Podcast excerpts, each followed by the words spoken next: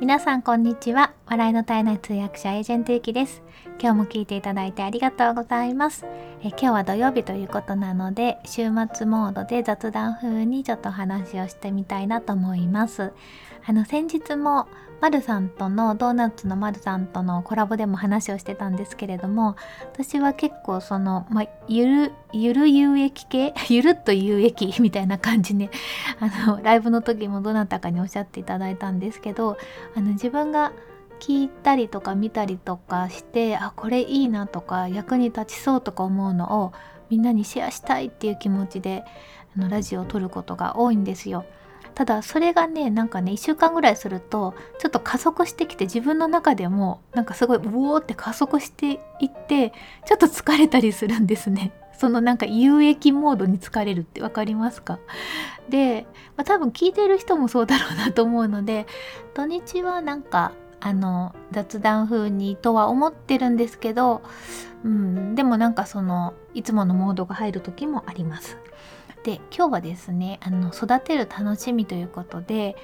うんと、最近始めた家庭菜園がすごくいい感じに今あのレタスとか、えっと、ほうれん草とかが育ってきてるのでちょっとご報告をしたいなと思います。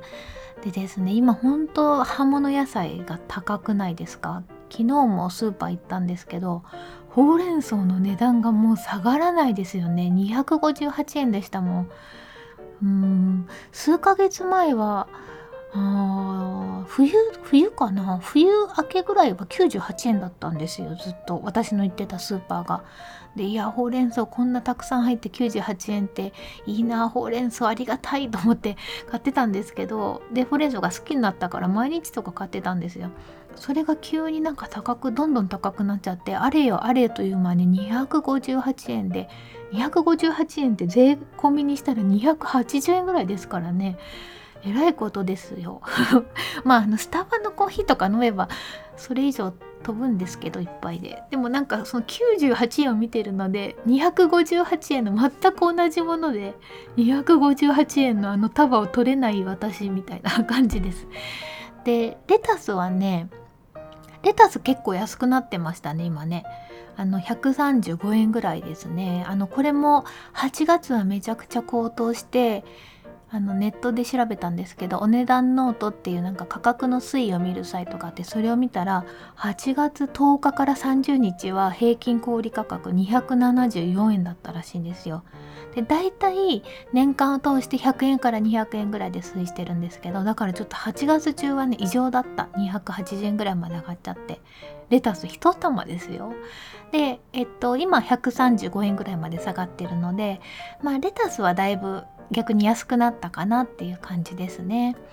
で今回育ててるのはほうれん草とレタスです。で実はその前にあの自粛期間が始まって家にいる時間が増えたのでなんか育てたいなと思って花屋さんのところを通った時にバジルがいい感じだったんですよ。で私バジルとモッツァレラトマトと,、えーと、桃とかあとバジルとモッツァレラトマトとああれ？間違えた。えっ、ー、と、バジルとモッツァレラチーズですね。バジル、モッツァレラチーズ、プラス桃とか、プラストマトとか、プラスキウイとかが好きなんですよ。で、それにちょっとレモン水とオリーブオイルと塩をかけて食べるっていうのがすごく好きなんですけど、でバジルを育てたいなと思って、で、えー、夏前からかな？5月ぐらいだったかちょっと忘れちゃったんですけど。あ6月ぐらいかな？もう4回ぐらい収穫しました。3週間ぐらいで葉っぱがすごい大きくなって。で収穫するとまたその下のあの脇芽のところからあの葉っぱが大きくなってでまた3週間後ぐらいに収穫してっていうのを4回ぐらい繰り返してもう今ね大きくならなくなっちゃった。なんか葉っぱがこれ以上大きくならないっていうもうなんか観葉植物的に成長が止まっちゃったんですけど 枯れてはいないんですけどね。なのでまあバジルも今年はあれで終わりかなと思ってます。でその後ちょっとバジルだけじゃつまんないなと思ってみんながよくやってるあの豆苗もやってみたんですよ。豆苗ってすごいですね。あのあのまずあの価格にびっくりですけど98円とかで結構茂ってるじゃないですか。であれを脇芽のちょっと上で切るんですね。そうすると本当に4日ぐらいで復元されてました。びっくりした。でもう一回切ったらさすがにそっからはまたあんまりあの復元まではいかなくて3分の1ぐらいだったんでまあ1回プラス1回ぐらいがいいのかなと。でもまあ豆苗もちょっと味が癖があってそんなに好きじゃないんですよね。あのサラダで混ぜて食べるのはいいんですけどなのでまあ豆苗は、まあ、ちょっと今つなぎっていう感じでやってます それで、まあ、ここまでやってきたのでよしじゃあ次挑戦しようと思ってレタスとほうれん草を種から育てたんですよ。でこれがですねあのちょっと面白い方のサイトを見つけて横着じいさんっていう方がいらっしゃるんですけどこの方がやってる「いつでもレタス」っていうブログがあるんですね。でこのブログでその水耕栽培水だけでの栽培をすごいあの可愛らしく可愛らしくっていうか、まあ、見た目がすごく、うんと、簡単にできるしあとはその100均のものだけでできるあそっちのがメインかな？100均のものだけで育てられますよっていうあと水だけでいいのでマンションとかの人も土とか後から始末するの考えなくていいしっていうのでやってる方がいらっしゃってでその方のブログを見てあの、ま、それをもう完コピして真似してやりました。でこの横着じいさんってすごくてちょっと調べたんですけど2010年だから今から10年前にもうブログをやってたんですよ。いつでもレタスっていうブログを。で当時ね何歳だろうと思って本も出してるんですけどその後すごい大人気になって本も何冊か出してるんですけど当時70歳だったんですね。だからもう今80歳でこの2010年のブログをやってらっしゃった時に NHK の番組に取り上げられて NHK の中高年のための楽々パソコン講座っていうあの番組やってたらしいんですね2010年ぐらいにそこに60歳70歳80歳のそれぞれそのパソコンを使いこなしている方たちが出演されてたらしくてその中のお一人だったらしいんですよ。でここで注目されてなんとそのブログもね1000万回ビューとかなったっていうのが2010年時点で書かれててそれがまだ残ってるんですよねこの「いつでもレタス」っていうのが。で私もそれを見つけてあその後でも更新したのかな私が見た記事は2018年ぐらいだったので今も続けてらっしゃって結構新しいのを参考にさせていただきましたでも最近になってもそんなにそのなんかねブログ自体は洗練されてないんですよ。あの写真を撮って貼り付けて一言二言書いてっていう感じででちょっとパソコンの調子が悪い時とかなんかうまくできない時とかはその写真が横になってるんですね。上が上じゃなくて上が右とかになっててでもこれ何回もあのトライしたんですけどもうしょうがありませんみたいに書いてあったりとか結構なんだろうあの作り込んだいわゆるあのブロガーの人がやってるようなワードプレスとかでやってるっていうよりは何だったかな？ウェブロじゃなくてでもそういうもう既存のサイトに自分のアカウントだけ作ってっていう感じでやってらっしゃるんですけどいやでもねすごいなと思います。もう80歳なのに。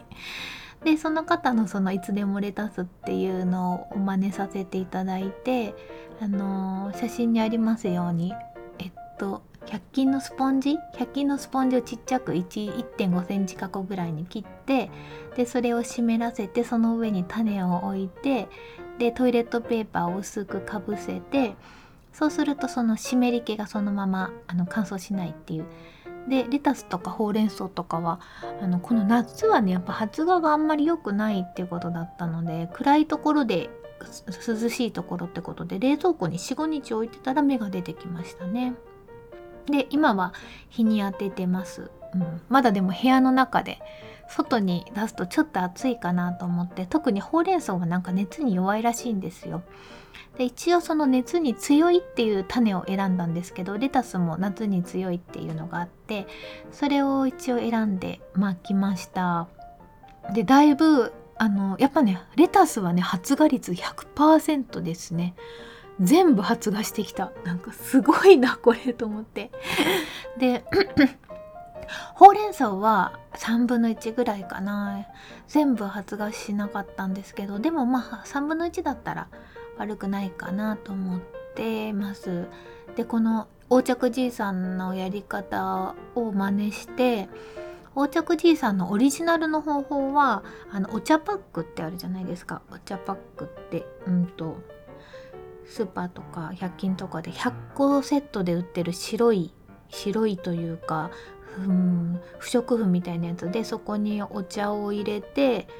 うんとお茶を入れて1杯分のお茶を飲むための、1回分の袋？ちょっとうまく説明できないんですけどあのお茶パックとあとは紙コップじゃなくてプラスチックの紙コップみたいなプラスチックコップとっていうのを使ってるのがオリジナルの方法なんですけどもそれの後で横着じいさんが開発した軍艦巻き方式っていうのがあって